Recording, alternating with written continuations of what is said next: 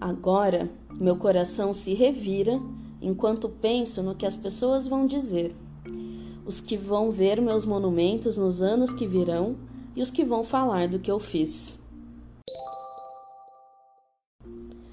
A palavra Hatshepsut quer dizer primeira das damas nobres, um nome grandioso e bonito para a primeira e única líder mulher do Antigo Egito. Hatshepsut era filha do rei Tutmés I e da rainha Amoses. Quando Hatshepsut era nova, o pai morreu e ela se casou com o meio-irmão que tinha herdado o trono. Isso a tornou a maior grande esposa real, a mais poderosa rainha do Egito. Quando o meio-irmão morreu, o poder dele foi transferido não para a rainha Hatshep, Hatshepsut, mas para o enteado dela, Tutmés III, apenas um bebê na época. Durante os sete anos seguintes, Hatshepsut governou em nome do bebê junto com Tutmés, mas a determinada Hatshepsut tinha uma grande ambição. Ela queria ser rei. As rainhas egípcias podiam ser muito poderosas, mas não era a mesma coisa que ser rei, que sempre tinha mais poder. Assim, Hatshepsut se declarou faraó ou rei, alegando que o pai queria que ela governasse. Para ajudar a convencer o povo de que era o rei por direito, ordenou que entalhes fossem feitos nos muros do templo dela, mostrando-a como filha não só do rei Tutmés, mas também do grande deus Amon-Ra. Ela teve a inteligência de mandar retratá-la com as marcas distintas de um rei homem inclusive uma barba falsa e comprida e um enfeite de cabeça listrado. Em algumas representações tinha corpo de mulher, além da barba e do adereço da cabeça. Em outras, tinha um corpo masculino, musculoso.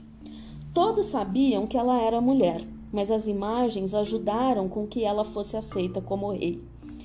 Hatshepsut foi uma governante bem-sucedida e pacífica por 22 anos. Em vez de ir para a guerra, ela desenvolveu relacionamentos positivos com países vizinhos e foi uma das maiores construtoras do Antigo Egito, tendo encomendado centenas de projetos de construção. Ela reformou monumentos e templos importantes e sua tumba enorme é considerada um dos grandes trabalhos da arquitetura egípcia.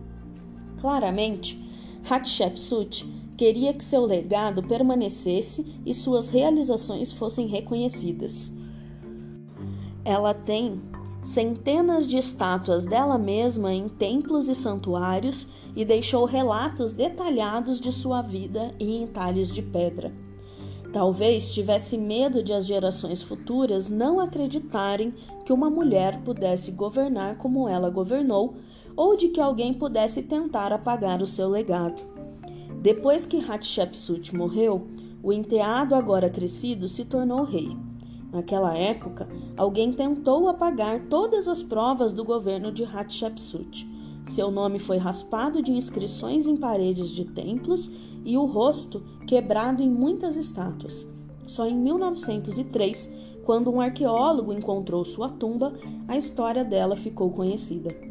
Assim, as poderosas mulheres egípcias que vieram depois dela, como Cleópatra, talvez nunca tenham sabido de uma das maiores governantes do Egito.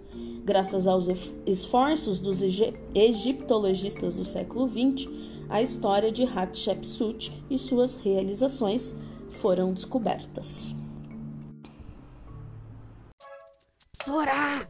Tem que copiar, Sora? Ô, Sora, é pra copiar?